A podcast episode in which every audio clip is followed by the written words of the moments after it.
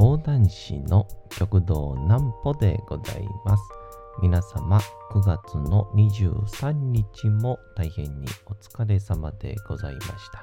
お休みの準備をされる方、もう寝るよという方、そんな方々の寝るおともに寝落ちをしていただこうという講談師、極道南歩の南歩ちゃんのお休みラジオ。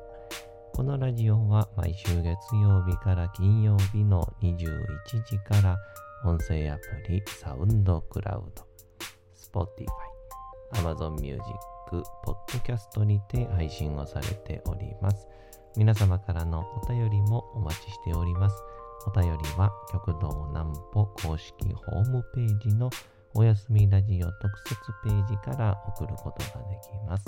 内容は何でも結構です。ねえねえ聞いてよなんぽちゃんから始まる皆様の日々の出来事や思っていることなどを送ってください。ご希望の方にはなんぽちゃんグッズプレゼントいたしますので、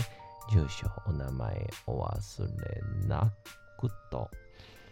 えー、いうことで、えー、昨日、あちょっと炭酸水の話をしまして、まあ楽しいこと、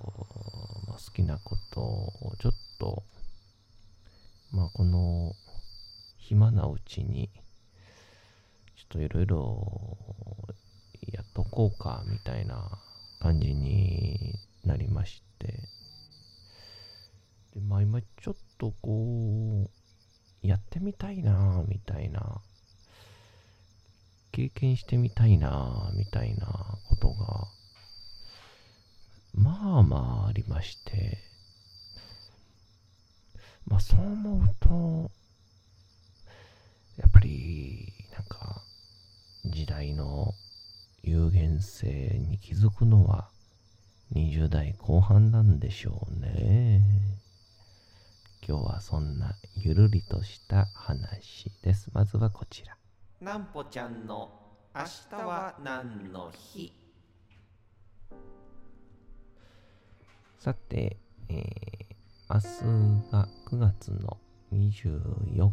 日でございますね。さて、どんな日でございましょうか。さあ、残すところも1週間をましたね。さて、さてこの日ですかね。行きましょう。掃除の日。1971年9月の24日に廃棄物処理法が施行されたことにちなんで、えー環境省、現在の厚生省が記念日に制定をしております。正式名称は廃棄物の処理及び清掃に関する法律でございます。10月1日に記念日を制定されている、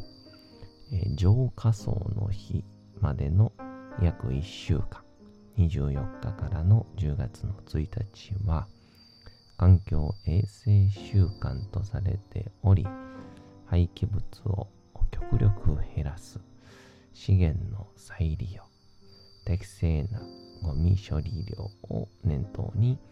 様々な提唱や認知活動が行われております。ということでございます。まあ僕もまあ、掃除が大好きってわけではないんですけど、結構、一人暮らしで、まあ、なんだろうな。まあ、こう散らかり始めると、なんかね、止まらなくなったり、まあちょっとこう、物をすぐにこう、なくしがちなので、くないなということで、ここ最まあ1年か2年ぐらいですかね。あの、まず、部屋の真ん中に机を置かないっていうのをやり始めたんですよ。不思議なもんですね。机を置くと、置くものがそこになぜか生まれてくるっていう。だからあの置くものがあるから机があるんじゃないと。机があるから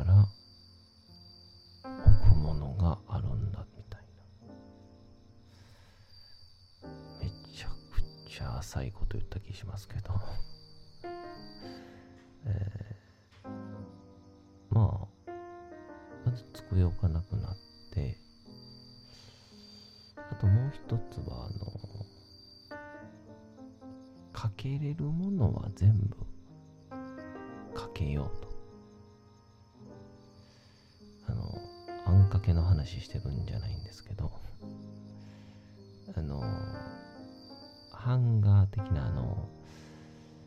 S 字フックっていうんですかね。うん。あれを、まあ、例えば、ちょっと使わないカーテンレールみたいなのがあるんですけど、そこに一本つけておけば、まあ、あの、お買い物に使うエコバッグであったり、まあ、外出の時に使うような、こう、ポシェッそこにかけておけば、まあ、面積は取らないですから。っ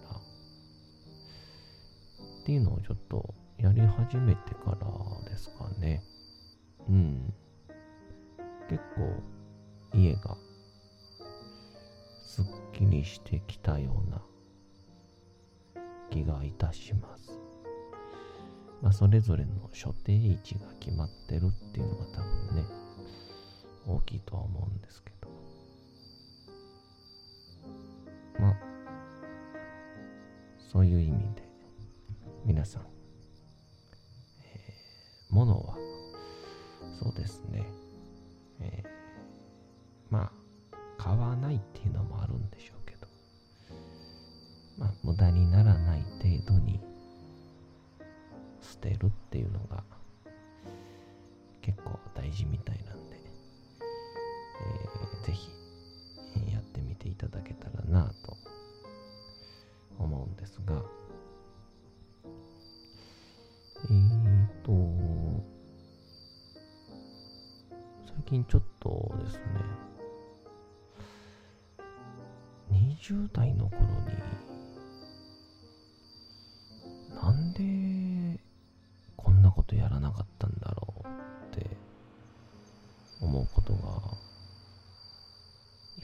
まして、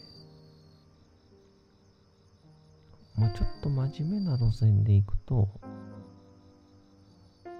えー大学時代に、まずは留学ですね。えーこれ誰しも思ったりするんでしょうけど、なんでもうちょっとこう、大学生という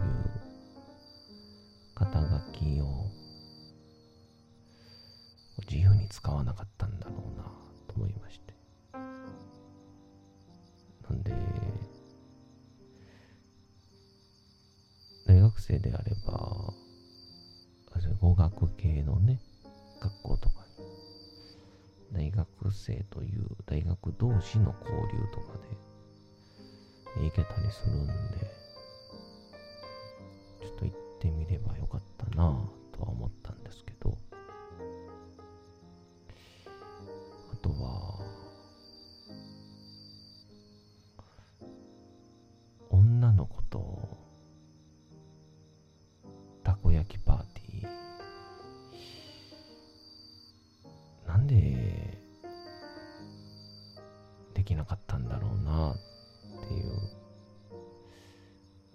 あの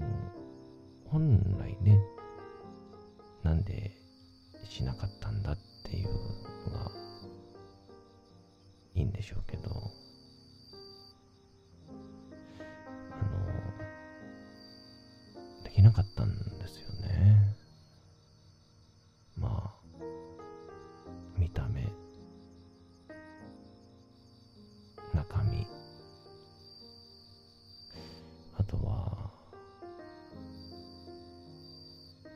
醸し出す、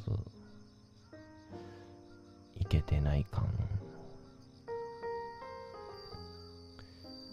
それがきっとできなかった理由でもあるんですけど、それに加えて、えー僕は、そういうことをするやつらを、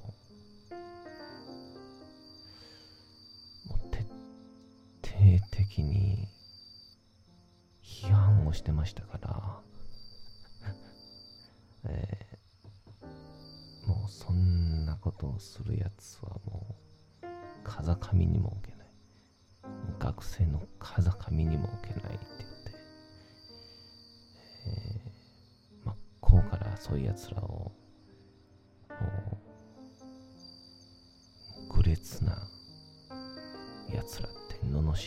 ですけど、今振り返ってみるとですね、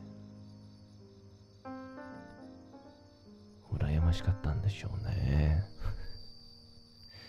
できない自分が、えできない自分が羨ましいと思ってたんでしょう、彼らのこと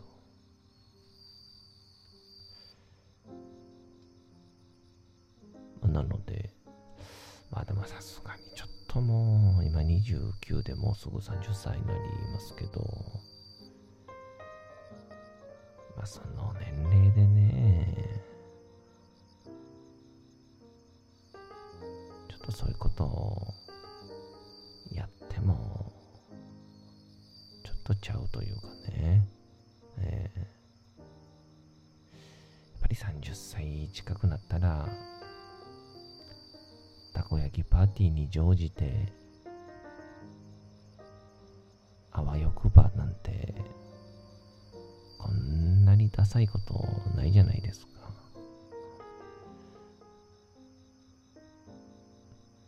そういうことしてみたかったななんか、あの二人、あの日以来、ちょっとボディタッチ多くない？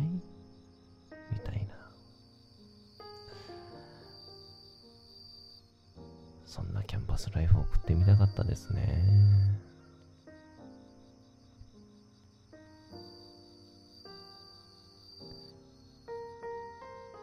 まあ、こんな30歳ぐらいになると、まあ、小粋なレストランに行って、しっぽりとしたバーになんか行っちゃ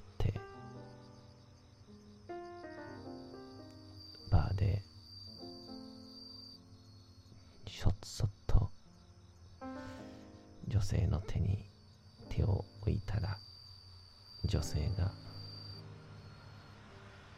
こくりとうなずく。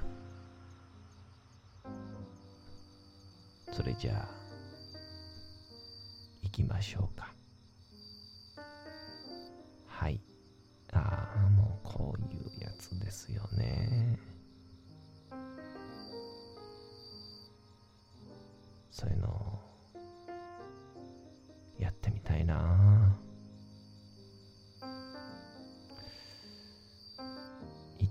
店は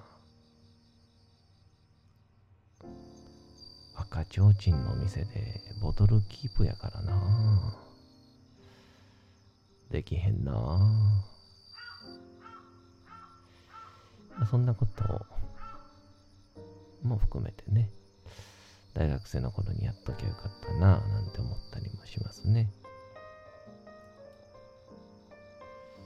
でこれね20代前半の頃にやっときゃよかったなと思ってたのがあのーまあ、人生そら、まあ、僕がね、言うのもこがましいんですけど、おそらく、まあ何歳になってからも、どうとでもできるんですよね、健康であれば。まあ、と思うと、まあ結構いろんな、あね、芸人で食えなかったですから、結構いろんな、えー、アルバイトとか、働き口はやったこともあったんですけど、なんかもっともっといろいろと経験してみたかったなってのは、振り返って思いますね。もちろん、例えばこうね、十何歳、えー、二十歳、二十三歳で、まあ、一つの世界に入って、まあ10年一見を磨くなんて言いますから、その道を、うん、極めていくがゆえに、まあ、その世界しか知りませんねみたいな。まあそれはそれで、また素敵な人生やし、まあ50、60落ち着いてきて、新しい何か景色を見ようってすんのもいいでしょうしね。まあでもちょっと僕なんかは、本当に、えー、そそっかしい、落ち着きのない子ですから、すぐ飽きちゃうとともに、全部に唾つけたくなっちゃうんですよね。もちろんやりたくないことも存在はしますけど、全部やってみたいんですよね。っていうので、まあ、20代前半、もうちょっとこう、安定とか、まあ、経費みたいなことを考えずに、まあ、第一番に、経験値っていうものを、なんか念頭に、ちょっといろいろと考えれれたらよかったなぁと、えー、思う今日、この頃なんですけど、まあ、まだまだ、29歳、えー、来月の22日かな？僕の誕生日は、かなっていう、な、22なんですけど、まあそこで30歳にはなりますが、講談師としてはまだ、言うて、まだ3年目か。うん、まだまだですね。まだまだなんてレベルでもないか。東京だったらまだ、えー、寄せで人間として扱われてない時代ですもんね。ちょっとこれだけ言うと、ちょっと誤解を与えてしまうんですが。ま、だ一人前のプロではなく、下働きさんみたいな感じで。まあそういう意味では、えー、まああと3年か4年ぐらい。まあもしかしたら一生こんなこと言うてるかもしれませんが、えー、まだまだ、時間はたくさんあるんだということで、え、ちょっとやってみたいこと、好きなことに挑戦してみようかなと決意をしました。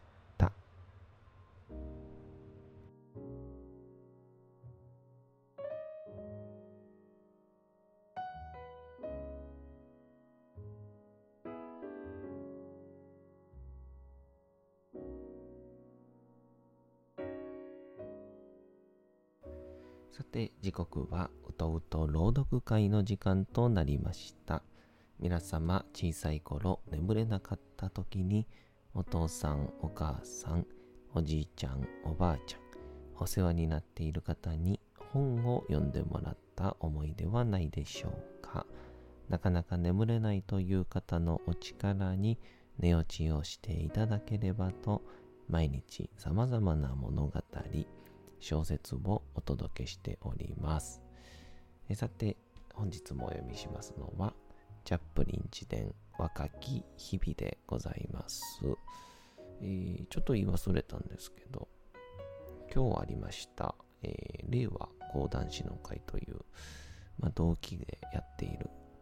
なんや南紀玉山南方。で、もう一人まだ参加できてないんですが、極道1回。この5名が同期なんですけど、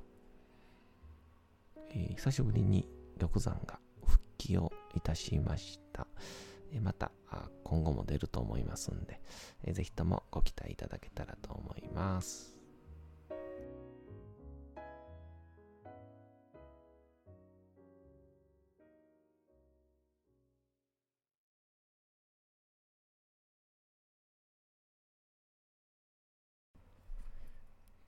チャップリン自伝若き日々大佐は一週間に一度か二度思い出したようにやってきた。彼がいる時には屋敷中が謎に満ち、どこにいても出くわしてしまうように感じられた。私は母から大佐には出会ったり見られたりしないように気をつけなさいと言い含められていた。だがある日、ホールに駆け込んだとき、大佐が階段を下ってくるところに、ばったり出くわしてしまったのである。大佐は背が高い立派な紳士で、フロックコートとシルクハットを身につけていた。血色の良いピンク色の顔つきをして、灰色のもみあげを長く伸ばしていたが、頭ははげていた。大佐は私に向かって優しく微笑むと、そのまま言ってしまった。私には声を潜めたり、気をもんだりしなければならない理由もわからなかったし、なぜ大佐の到来がそんなに緊張感を屋敷にもたらすのかもわからなかった。だが、大佐が長居することは決してなく、大佐がいなくなると、切り詰めた赤い口ひげの青年がまた戻ってきて、屋敷の日々も正常に戻るのだった。私はこの青年が大好きになり、よく一緒に女主人の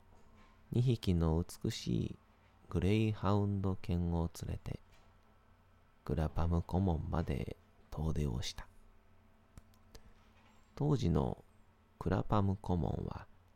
洒落た雰囲気の公園で時々買い物に立ち寄った楽屋でさえ香水や石鹸やおしろいが入り混じった馴染み深いエレガントな香りを漂わせていた。それ以来、ある種の薬屋の香りを嗅ぐと、いつも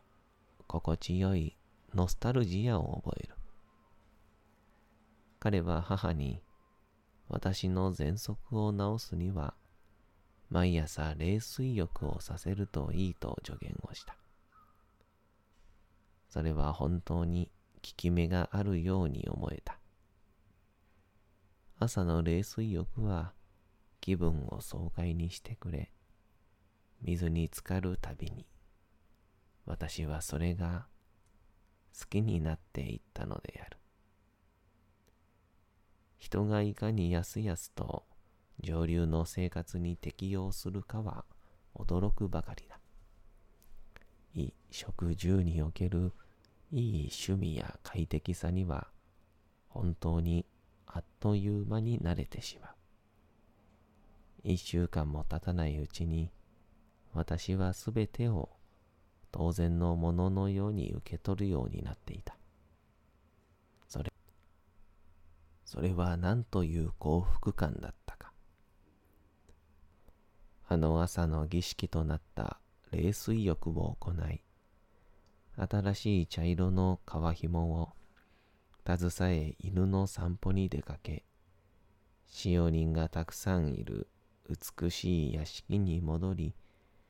銀の大皿にエレガントに盛られる昼食を心待ちにする生活。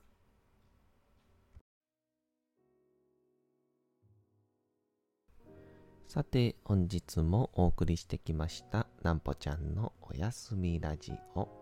というわけでございまして、9月の23日も大変にお疲れ様でございました。明日も皆さん、街のどこかでともどもに頑張って、夜にまたお会いをいたしましょう。なんぽちゃんのおやすみラジオでございました。それでは皆さん、おやすみなさい。すやすやすやーん。